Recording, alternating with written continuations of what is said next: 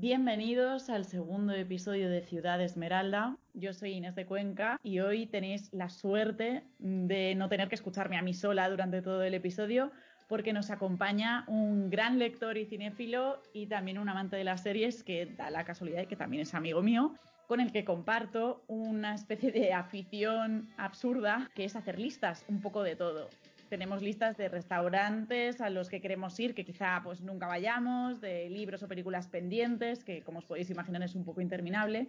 Y bueno, pues hablando hace unas semanas se nos ocurrió hacer una de estas listas de seis películas, seis libros y seis series, tres cada uno, y compartirla por aquí en Ciudad Esmeralda con todos vosotros por si os podía ser de, de utilidad. En este episodio nos vamos a centrar en la lista de películas y mm, sin más dilación, con todos vosotros, os presento a Jorge Hidalgo. Bienvenido, Jorge.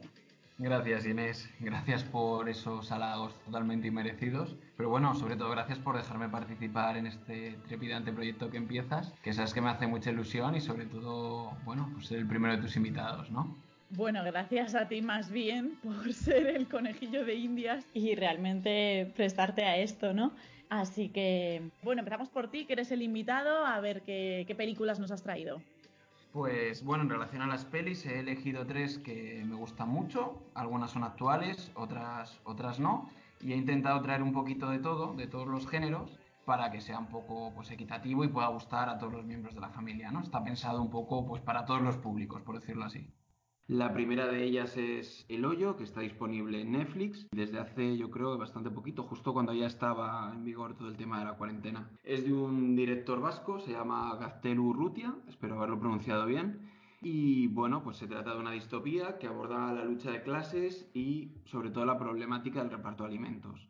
Explico un poquito de qué va y luego comento tres cosillas que me han parecido interesantes. La historia se desarrolla en un mundo futurista y tiene lugar en un edificio que está dividido por niveles. Cada nivel está habitado por dos personas y existe un agujero en medio de ellos, que es el hoyo, a través del cual pasa una plataforma una vez al día llena de comida. ¿Y dónde está el problema? Que esa plataforma va bajando por los diferentes niveles. La gente va comiendo en función del nivel en el que esté. Primero comen los del nivel 1, después comerán los del nivel 2 y así sucesivamente. El problema está en que los niveles más bajos nunca suelen tener comida porque los de los niveles más altos nunca suelen dejarla. Cada una de estas personas puede tener un objeto, que bueno, me parece interesante luego cuando se vea la película ver qué ha llevado cada uno al edificio. Y bueno, lo interesante de la peli es ver cómo, cómo se va desarrollando la problemática con la comida y sobre todo el final que es bastante abierto. ¿Da miedo? ¿Es desagradable? ¿Un poco gore? Sí, es un poco gore. O sea, creo que lo interesante es cómo se va desarrollando y cuál es el sustrato de la peli, sobre todo eso, como comentaba al principio, pero es verdad que sí que tiene algunos momentos que son desagradables. Y yo creo que forma también parte del encanto, ¿no? Nos recuerda un poco a la saga de Saw, algunas cosillas, que es verdad. Pero bueno, creo que se puede ver. O sea, obviamente no es para niños. Gente muy aprensiva lo pasará mal en algunos momentos, pero bueno, creo que al final se, se compensa con, con todo lo que aporta la peli, ¿no? Vale, pues sí, yo esa me la apunto. La verdad que tenía ganas de verla, creo que lo hemos comentado alguna vez, pero bueno, me echa un poco para atrás esa parte así como más, más desagradable. Pero bueno, yo creo que me animaré. Sí, es, es, bastante interesante. Además, ha tenido un montón de premios en el Festival de Toronto y el Festival de, de Sitges. Como sabes, es el festival para pelis de ciencia ficción, miedo y tal. Y la verdad es que fue una de las más premiadas. Tiene como actor principal a Iván Masellé de pelis como laberinto del fauno, Soldados de Salamina, y yo creo que la gente lo conocerá más porque hizo hace poco una serie que era El barco, y tiene la intervención estelar de Antonia San Juan que hace un papelón. Es cortito el papel, pero es bastante bueno. Yo creo que es una peli que a los que les guste un poco el género y que les llame la atención lo van a disfrutar un montón. Bueno, y luego además también ganó en los Goya el premio a Mejor Efectos Especiales, estaba más nominada, ¿no? A otros premios. Sí, estaba también a Director Nobel, pero al final se lo llevó Belén Funes por La hija de un ladrón. Un poco más comentar de la peli, creo que, que lo gracioso es verla y sobre todo a ver qué interpreta cada uno con el final. Vale, pues muy bien, nos quedamos con esa recomendación.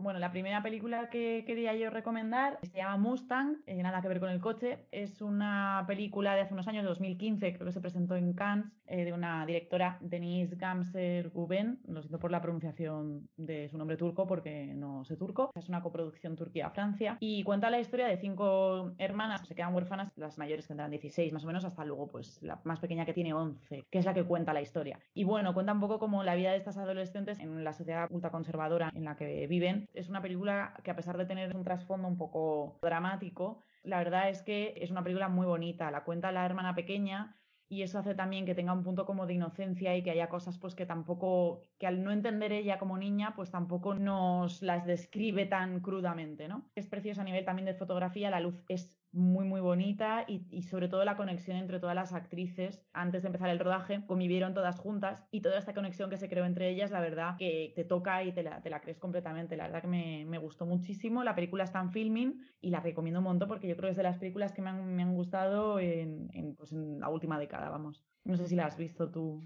Sí también comentar que está en Amazon Prime y, nada, suscribo todo lo que dices, me parece una peli preciosa, me gustó muchísimo el ritmo que tiene y bueno, a mí la verdad es que me conmovió por dentro, ¿eh? me parece que en algunos puntos es bastante dura, ¿no? Ver cómo se van casando las hermanas y cómo solo viven el resto de hermanas, pero como están contados a través de, la niña pequeña, es verdad como que, está un poco dulcificado, ¿no? Pero vamos, es una peli que, que recomiendo totalmente ver, muy bonita. Sí, la verdad es que es muy, muy bonita. Pues nada, sigue, por favor. Vale, pues nada, mi segunda peli es El pastel de, la selección. Es una peli que vi hace muchos años y, que me transmitió mucho, sobre todo porque actúa una de mis actrices favoritas, que es Susan Sarandon. Y actúa también Julia Roberts, que yo creo que son los puntos fuertes de la peli. Se llama Quédate a mi lado o en inglés Step Y bueno, es una peli simple, como decía, un poquillo pastelosa, pero bueno, que para ver en familia y estos días en casa me parece que es una peli bastante idónea. El, argumento es muy sencillo, es un drama romántico donde Julia Roberts se enamora de un hombre divorciado que tiene dos hijos. La historia nos va contando cómo Julia Roberts intenta llegar a los niños, establecer una relación con ellos y bueno, integrarlo lo que es dentro de su núcleo familiar. Pero la madre de los niños no se lo va a poner fácil, que es Susan Sarandon, hasta que pasa una cosa que es pues, importante en la película y vemos como al final pues todos acaban bastante unidos y formando parte de, de esas familias que ahora denominamos como no convencionales. ¿no? Es bonita, es bastante fluida y bueno, tiene puntos cómicos y también la música es muy buena.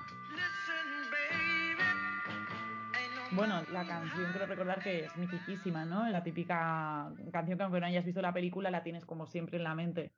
Sí, es, bueno, es la famosa peli de I Know Mountain High Enough de Marvin Gaye, que yo creo que todo el mundo aunque no conozca el nombre, sabe qué canción es y sobre todo cuando, cuando vean, si no han visto ya la cinta, un momento en el que la madre está cantando con el hijo, yo creo que también todo el mundo va, le va a sonar esa escena, ¿no? Porque ha sido, bueno, reproducida en un montón de, cortos, de series y de, de, vídeos de estos de YouTube, o sea que yo creo que le va, le va a sonar bastante familiar la peli. ¿Tu segunda peli, es? Pues mi segunda peli es un clásico de la comedia brutal de 1959 del gran Billy Wilder o Billy Wilder y es con faldas y a lo loco. Si no la has visto, pues adiós, vete de aquí porque es una de las películas más emblemáticas de la historia del cine y para mí es la comedia con mayúsculas. Además, tiene como protagonistas a Marilyn Monroe, Jack Lemmon y Tony Curtis. Es una película muy divertida, tiene mafiosos, tiene funerales, tiene a Marilyn Monroe tocando el ukelele y uno de los finales, de las escenas finales más míticas de toda la historia del cine, con esa frase de nadie es perfecto, que por no hacer spoilers no voy a decir nada más, aunque considerando que la película es del 59 creo que estarían permitidos por la ley de spoilers. Y bueno, yo la recomiendo un montón, es de mis películas preferidísimas del mundo mundial y ha envejecido estupendamente. Y está disponible en Filming. Y bueno, después de esta joya entre las joyas, a ver, ¿qué me presentas? ¿Cuál es tu siguiente novedad cinematográfica? Bueno, mi última propuesta creo que te va a resultar bastante familiar ya que la vimos juntos en el Festival de Valladolid y fue una de las películas que más, que más nos gustó, seguro, seguro que adivinas cuál es. Venga, dilo. Es, eh, bueno, se llama en español Solo nos queda bailar y, y, es una producción sueca, aunque toda la historia tiene lugar en Georgia y los actores son georgianos. ¿Sabías que era esta peli o no te lo imaginabas? Sí, cuando has dicho lo de la semilla sabía. bueno, pues em, creo que todavía no está disponible, la verdad, o sea que no sé si la deberíamos meter en nuestra lista de recomendaciones pero, pero en principio sí que debería estar disponible este mes. Lo que pasa es que, bueno, yo entiendo que por todo este problema no, no habrá podido entrar en taquilla. No, en taquilla estaba. Lo que no sé es si, claro, pues todas las proyecciones se, se, cortaron. Lo que no sé es si por contrato no podrán ponerla en plataformas online y tendrán que esperar a X días en sala. Porque al ser de Avalon, todo Avalon está en filming. O sea que entiendo que en algún momento llegará filming. Bueno, si no, como es una peli que a mí especialmente me gustó un montón, yo hago la recomendación y luego cada uno, cuando pueda verla, pues ya sabe, que se lo apunte. Vale, cuento brevemente de qué va. es un guion bastante sencillo de seguir. Es un bailarín que pertenece a una compañía nacional de danza georgiana y que está postulando para, entrar como permanente dentro de esta compañía. ¿no? Entonces tiene que pasar un examen muy complicado para que le den la plaza. Participar dentro del Ballet Nacional, de la Compañía Nacional de Danza y representar este tipo de baile, que es el baile, georgiano, está muy bien visto dentro de la sociedad georgiana y está muy vinculado a lo que es el estereotipo de masculinidad. ¿no? Entonces, todos los, todos los bailarines que quieren participar de, este tipo de baile tienen que mostrar en sus, en sus gestos, en sus coreografías, pues esa masculinidad que es innata al propio baile, ¿no? Dicho esto, me parece interesante de la peli también la problemática, por así decirlo, de, clase que, va innato, ¿no? La necesidad de romper con, la sociedad en la que viven, con los estereotipos muy, muy marcados, machistas, homófobos de la sociedad y también la forma en la que, sobre todo el protagonista, se libera y se descubre a sí mismo. Me parece que es lo más interesante de la peli. Eh, ¿Algo que decir tú o comento tres cosillas más?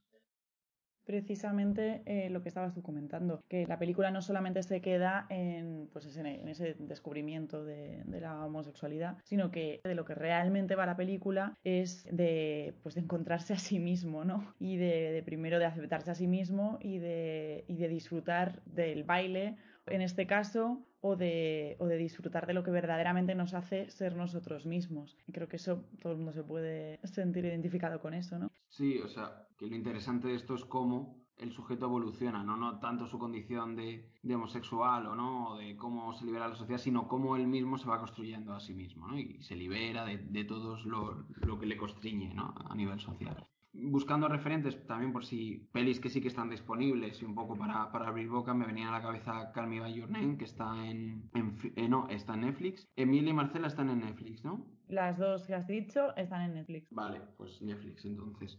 Yo nada, como me has dejado sin tercera película, porque mi tercera película también era solo nos queda bailar, pues aquí rápidamente eh, he pensado en otra que, vi el otro día. Eh, se llama El Club de los Cinco, en inglés se llama The Breakfast Club, y es una película de John Hughes de 1985. Y la verdad que es una de las películas más míticas de los años 80 y más míticas de John Hughes, y un poco que definieron todo este género de películas sobre adolescentes que, vinieron después, ¿no? Todos los actores a raíz de esta película se hicieron bastante conocidos. Eh, tenemos bueno, a Molly Ringwald, Ali Sheedy, Jack Nelson, Emilio Estevez y Anthony Michael Hall, que mm, a todos se les llamaba el Brad Pack, unidos también a algunos otros actores en otra de las películas también muy míticas de los años 80, San Elmo's Fire, eh, en los que podemos incluir pues, a Rob Lowe, a Andrew McCarthy o a Demi Moore.